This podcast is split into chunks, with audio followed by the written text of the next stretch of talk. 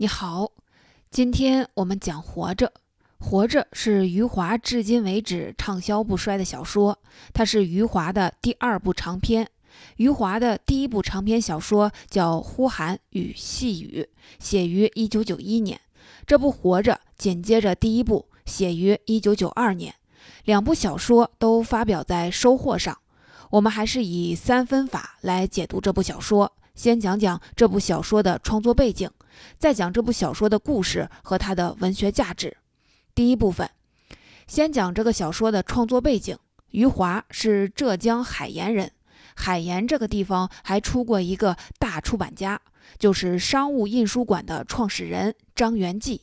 余华是一九九四年在出版他的第一套三卷本文集的时候，写了一个自传。这个自传里头说，他父母原来在杭州的一个卫生防疫站工作，因为他父亲太想当外科医生了，所以在他一岁的时候，他父亲就到了海盐。到了海盐以后，他们家住在一个弄堂的末尾，这个弄堂的后面就是农田，这是当时典型的江南县城的情景。他的第一部长篇小说《呼喊与细雨》的开头是以第一人称来写作的。其中的我是一个农村的孩子，我看到两个城里来的孩子坐在树下的小圆桌旁吃饭。这两个城里来的孩子就是余华和他的哥哥。余华是在短篇小说、中篇小说积累了充分的自信以后，才开始他的长篇小说创作的。他在九十年代初和我讨论长篇小说篇幅的时候说，一部长篇小说写十五万字就足够了。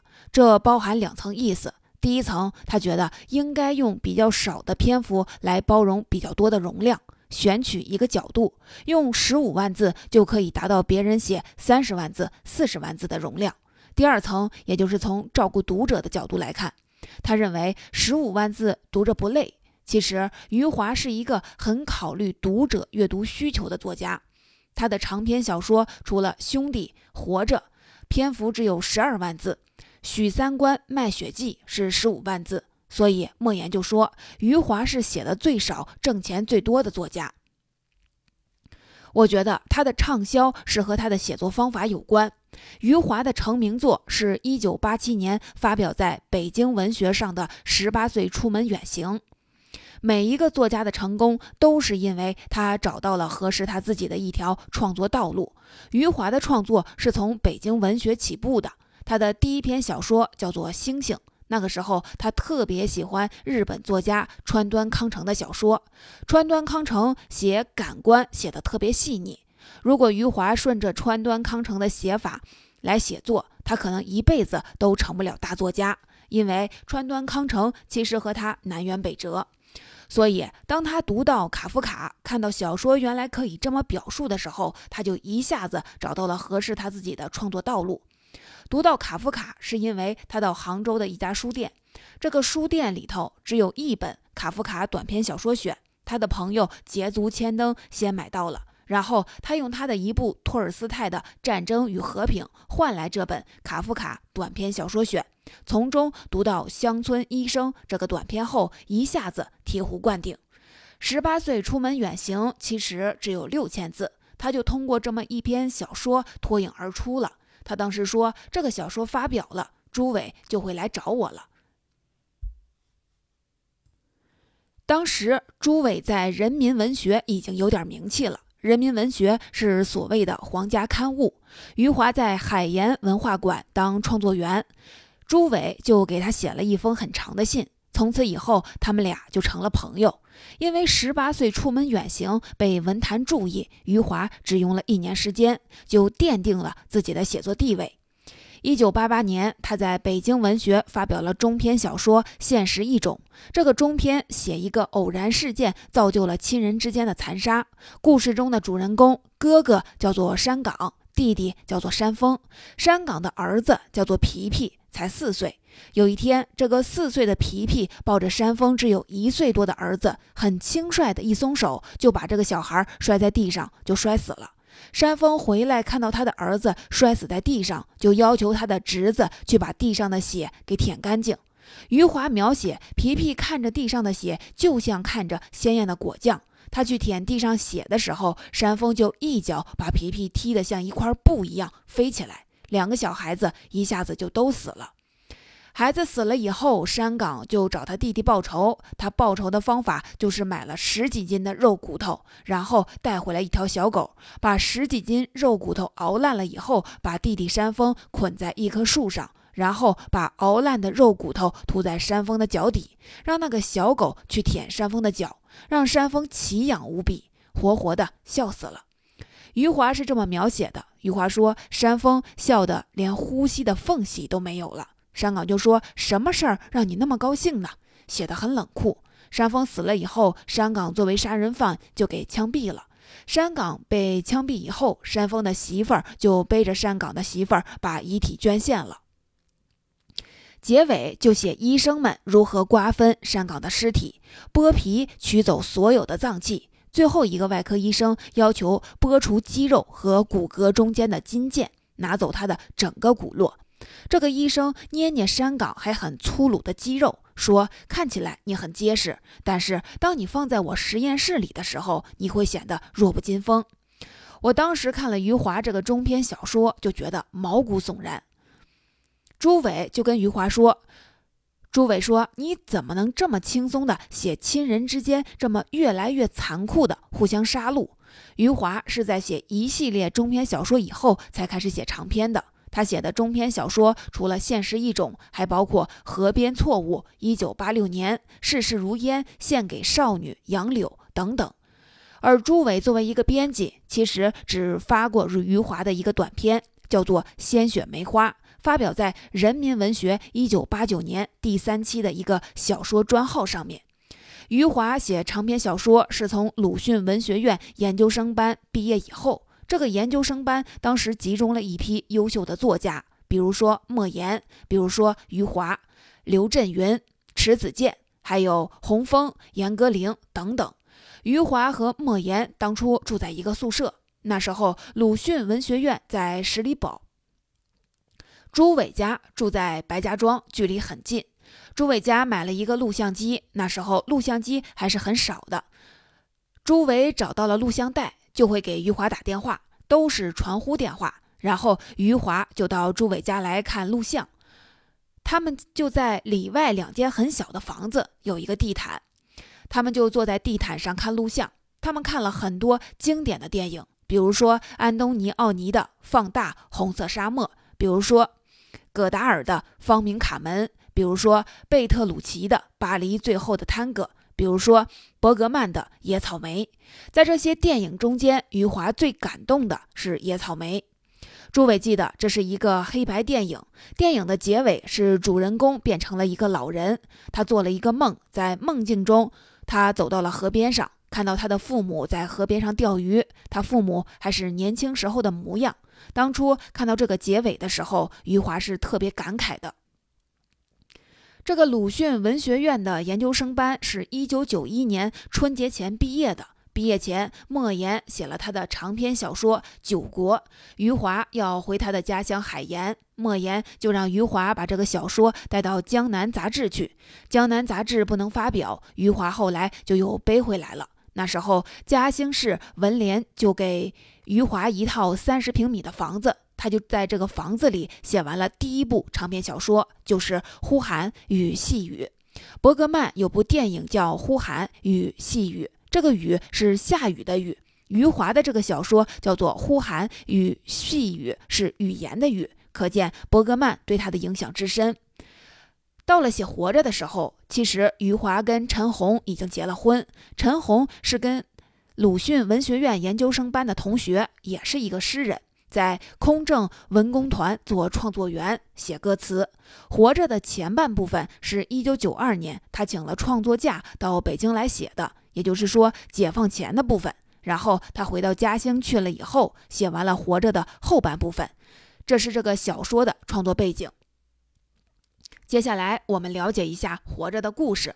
这个小说里头有两个第一人称我，第一个我是下乡采风的一个县文化馆的创作员，也就是余华成为专业作家之前的那个角色。第二个我是福贵，这个福贵是富人家起的名字，大富大贵。穷人其实不会起这样的名字，穷人往往说起贫贱一点的名字好活。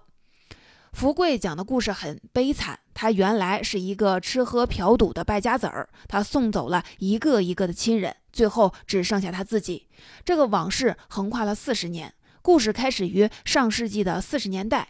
他父亲那时候还有一百多亩地，他老婆是米行老板的女儿，叫家珍。他们有了一个女儿叫凤霞，他老婆肚子里又怀着一个。他老婆是贤惠善良的。福贵说他在妓院里头混的时候，有一天回家，他老婆就给他做了四样菜，都是素菜，各不相同，底下都藏着一块肉。这个是为了告诉大夫，女人看上去各不相同，到底都是一个样的。但当然阻止不了富贵的欲望。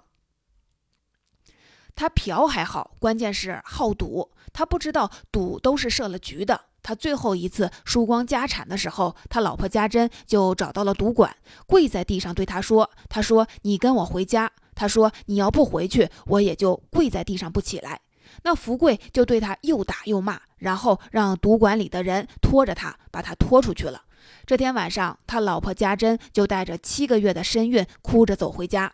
也就是在这天晚上，福贵输光了他所有的家产。所以，这个家庭的第一次灾难实际上是福贵自己造成的。为了给他还债，他爹就把所有的家产都换成了铜钱。换成铜钱很沉，就装了两大筐，上面当然都盖上了叶子，让福贵挑着这两大筐的铜钱去还债。然后他爹就对福贵说：“他说我家老祖宗只不过是养了一只小鸡，鸡养大了以后变成了鹅，鹅长养大了以后变成了羊，羊养大了以后变成了牛。我呢，到我的手里，牛变成了羊，羊变成了鹅；到了你的手里，鹅又变成了鸡，最后鸡也没有了。然后他爹蹲在粪坑上面上厕所的时候，就掉下来摔死了。农村人上厕所都是蹲在粪坑上面的。”小说刚开始描写他爹蹲在粪坑上面，两只脚像鸟爪一样有力。如今因为所有的家产都输光了，他脚下就没力气了。风一吹，就从粪坑上面摔下来了。福贵把家里一百多亩地都输给了龙二，成了龙二的佃户。他穿上了粗布衣服，就成了自食其力的农民了。家珍回到娘家去生了一个儿子，叫做有庆。按照道理说，他们可以过上本分日子，这日子还可以踏踏实实的过下去。但是他娘又病倒了，然后福贵去城里请郎中，在请郎中的时候被抓了壮丁，抓了壮丁以后，直到成了解放军的俘虏才被放回家。这时候已经几年过去了，这几年过去，他娘就死了，然后他的女儿凤霞得了一场病，发了高烧以后变成了又聋又哑。好在这时候村里头土改，他就分到了龙二租他的五亩地，龙二反而是成为了地主，戴着地主的帽子被枪毙了。小说中间，龙二就对福贵说：“福贵，我是替你去死的呀。”这个情况当时在农村很普遍，有很多败家子儿把田地输光了以后，把地主的帽子就给了别人。然后就是人民公社与三年自然灾害。先是家珍得了软骨病，他的病眼看越来越不好了，就向福贵交代了后事儿。他说：“我死了以后，你不要用麻袋装我，因为麻袋上面都是死结，我到了阴间解不开。”余华其实在很多小说里头都写到了这个情节，但是余华却要让生龙活虎的有庆先死。有庆是死于给县长的老婆献血。县长的老婆是校长，难产，学校就组织学生们给他输血。老师本来以不守纪律为名，已经排除了有庆，但是最后排在前面的学生血型都对不上，最后就轮到了有庆。因为有庆的血型对上了，为了救县长老婆的命，县医院的医生就把有庆的血给抽干了。这个在现实中当然不可能，但是这是小说，这是余华有意要强调的悲惨。有庆死了，福贵就找县长讨要说法。结果一看，这个县长是他原来枪林弹雨里头一起滚过来的兄弟，叫做春生。有庆死以后是凤霞死。凤霞本来嫁给城里一个老实巴交的搬运工，叫二喜。二喜是一个歪头，但是很孝顺。凤霞是死于生孩子的时候难产，孩子生下来了，她却死了。孩子的名字就叫苦根儿。小说里头写家珍送有庆和凤霞，都写得催人泪下。有庆死了，福贵瞒着家珍，但是家珍其实心里都明白，他知道有庆就埋在村西，他就让福贵背着他到村西去看看。到了有庆的坟上，小说里头就描写他两只手就在摸坟上的泥土，坟下面是有庆，却一点力气都没有。福贵背着他到村口，他就哭着说：“有庆不会再从这条路上回来了。”这时候，余华就描写福贵说：“我看着那条弯曲着通向城里的小路，听不见我儿子赤脚跑过来的声音。月光照在路上，像是洒满了盐。”这写得很文艺。这里提到赤脚，是因为之前有庆养了两只羊，每天早上要先割草去喂羊，然后再去学校。中午还要跑回来喂羊，家珍给他做的鞋穿了不多久就坏掉了。富贵就说：“你再这样穿鞋，我就把你的脚给剁了。”然后有庆就不穿鞋了，他就赤着脚跑，然后到了学校再把鞋穿上。后来成立了人民公社，他喂的两只羊就成了公共财产，很快就给杀掉了。凤霞难产死的时候是下着大雪，二喜是冒着风雪，身上落满了雪，把凤霞背回家的。小说中间，福贵的讲述是家珍的脑袋就低下来看着凤霞，那双眼睛定定的，像是要从眼眶里头凹出来一样。他一滴眼泪都没有掉下来，只是看着凤霞，手在凤霞的脸上和头发上摸着。只是偶尔摇了摇头。凤霞身上的雪化了以后，整张床上就变成湿淋淋的了。等两个孩子都死了以后，家珍也就死了。死的时候，他说：“凤霞、有庆都死在我的前头，我心也定了，用不着再为他们操心了。怎么说，我也是做娘的女人，两个孩子都孝顺我，做人做到这样，我也就该知足了。”福贵就感觉到家珍的手臂在一节一节的凉下去，他全身都凉了，还有胸口一块地方暖和着，然后他的手就贴在那个胸口上面，福贵就感觉到胸口的热气就像从他的手指缝里一点一点的漏了出来，写得很细腻，很感人。家珍死了，还有二喜和苦根。二喜是在装水泥板的时候被两块水泥板挤扁的。苦根儿刚过五岁的时候，能够帮着干活了，是一个很懂事的孩子。但是最后是吃了太多的豆子给撑死的。这不是三年自然灾害，是因为家里面没有零食。苦根儿发着烧，福贵就给孩子煮了一锅的豆子。没想到他出门以后，孩子贪嘴，等他回来，苦根儿已经被撑死了，孙子也死了，福贵就只剩下自己。然后他在牛市上买下了一头准备去屠宰的老牛，就给牛叫他自己的名字“福贵”，跟老牛相依为命。有人就说：“福贵，我看他的年纪比你爹还大。”还有人说是两个老不死的。在小说的开头，县文化馆的我见到福贵的时候，就听他在这么吆喝这头老牛：“二喜有庆，不要偷懒；家珍、凤霞耕得好，苦根儿也行。”都是他已经死去的亲人。小说的结尾，老人牵着老牛，迎着夕阳走去。老人说：“今天有庆二喜耕了一亩，家珍凤霞耕了七八分，苦根儿还小，都耕了半亩。你嘛，耕了多少，我就不说了。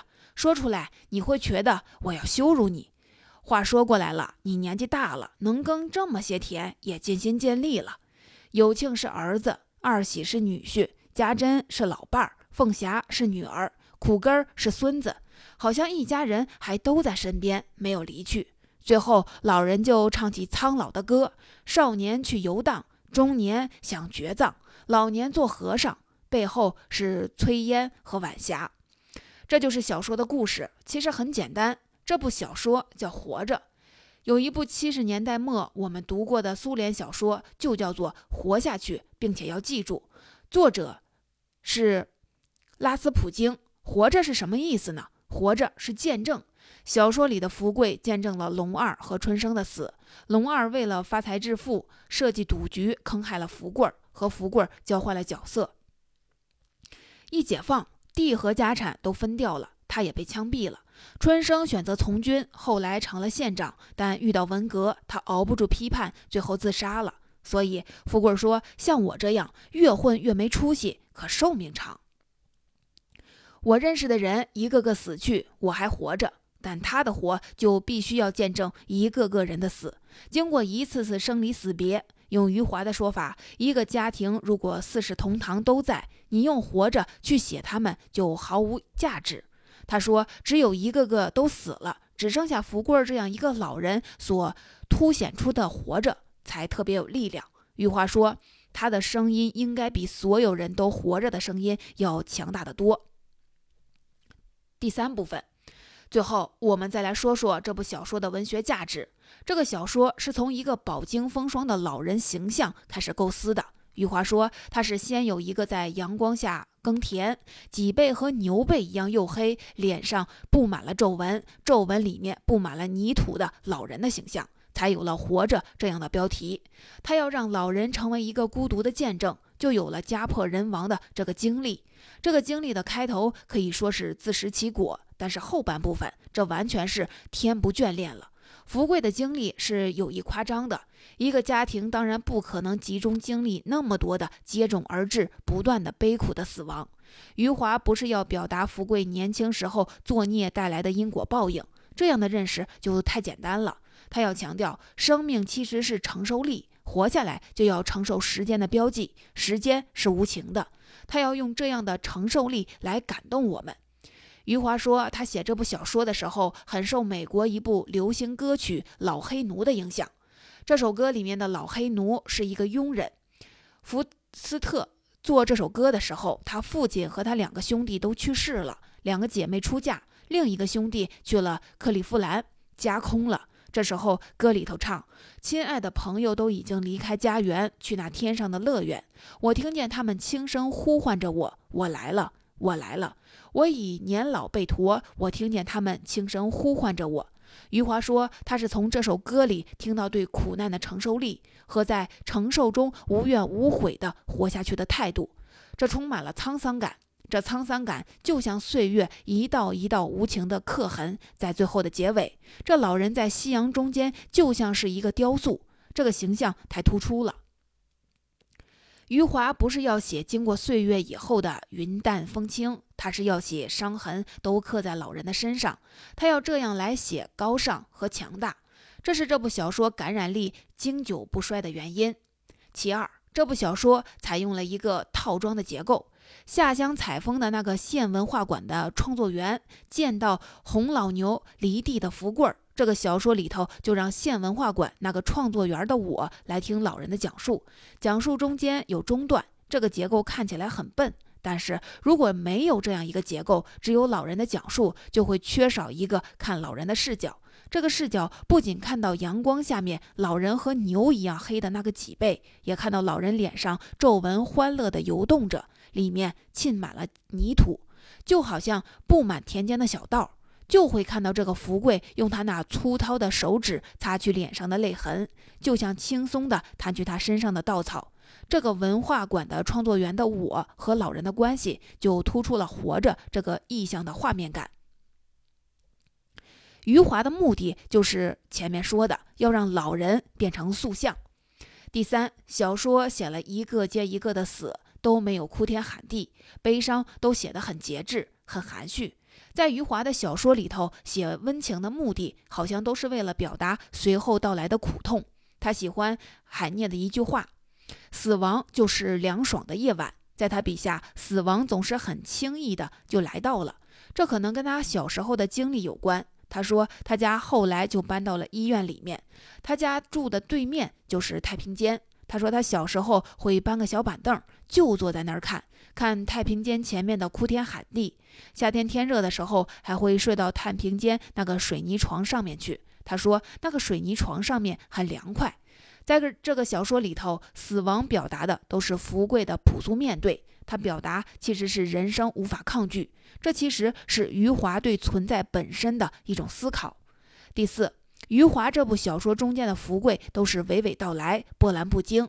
他讲了一个悲惨到底的故事，但余华的写作方法和莫言是不一样的。莫言的写作往往是一写起来就一泻如注，余华就写得很慢。他好像是一个一个句子的寻找表达的魅力。福贵的讲述中间也用一些朴素生动的语言，比如说他比喻嫖妓和赌博。他说，嫖妓只是为了轻松一下，就像水喝多了要去方便一下一样，说白了就是撒尿；赌博只是靠一双眼睛和一双手，眼睛要练成爪子一样，手要像泥鳅一样滑。福贵开头和结尾对牛的诉说，让想起了瑞典著名导演。伯格曼《野草莓》里面的结尾，老人躺下睡觉的时候，就看到自己站在山坡上面，就看到他父母正在河边钓鱼。那是年轻时候的场景，也是小说最有感染力之处。总结，下面我们来总结一下这一讲的知识要点。首先，《活着》是余华创作的第二部长篇小说，它是余华写的最短的长篇，只有十二万字，却至今是余华传播面最广、最畅销的小说。第二，活着是以福贵老人讲述的方法，讲了四十多年、近半个世纪的风雨，在这个家庭中间的投影。老人承受了一连串悲惨命运的打击，小说以他造就的沧桑感，具备了深刻的感染力。第三，余华这部小说的创作方法是高度的概括，他将接踵而至的死亡都罗列在一起，突出在苦难中间的承受力，这是一部浓缩的苦难的历程。大家都知道，《苦难的历程》是小托尔斯泰用二十年时间写的三部曲。余华通过这个浓缩的、连续不断的苦难中间磨砺的承受力，来表达活着的意志、生命的顽强。第四，余华这部小说是以特别质朴的叙述，包容了天翻地覆、不断的社会裂变对一个个具体人生的影响，潮涌都在池水波澜之下。他因此而以浓缩的篇幅表达出巨大的张力。最后，余华这部小说是讲活着的意义，活下去就要承受一切，承受是为了承袭，人类因此才生生不息。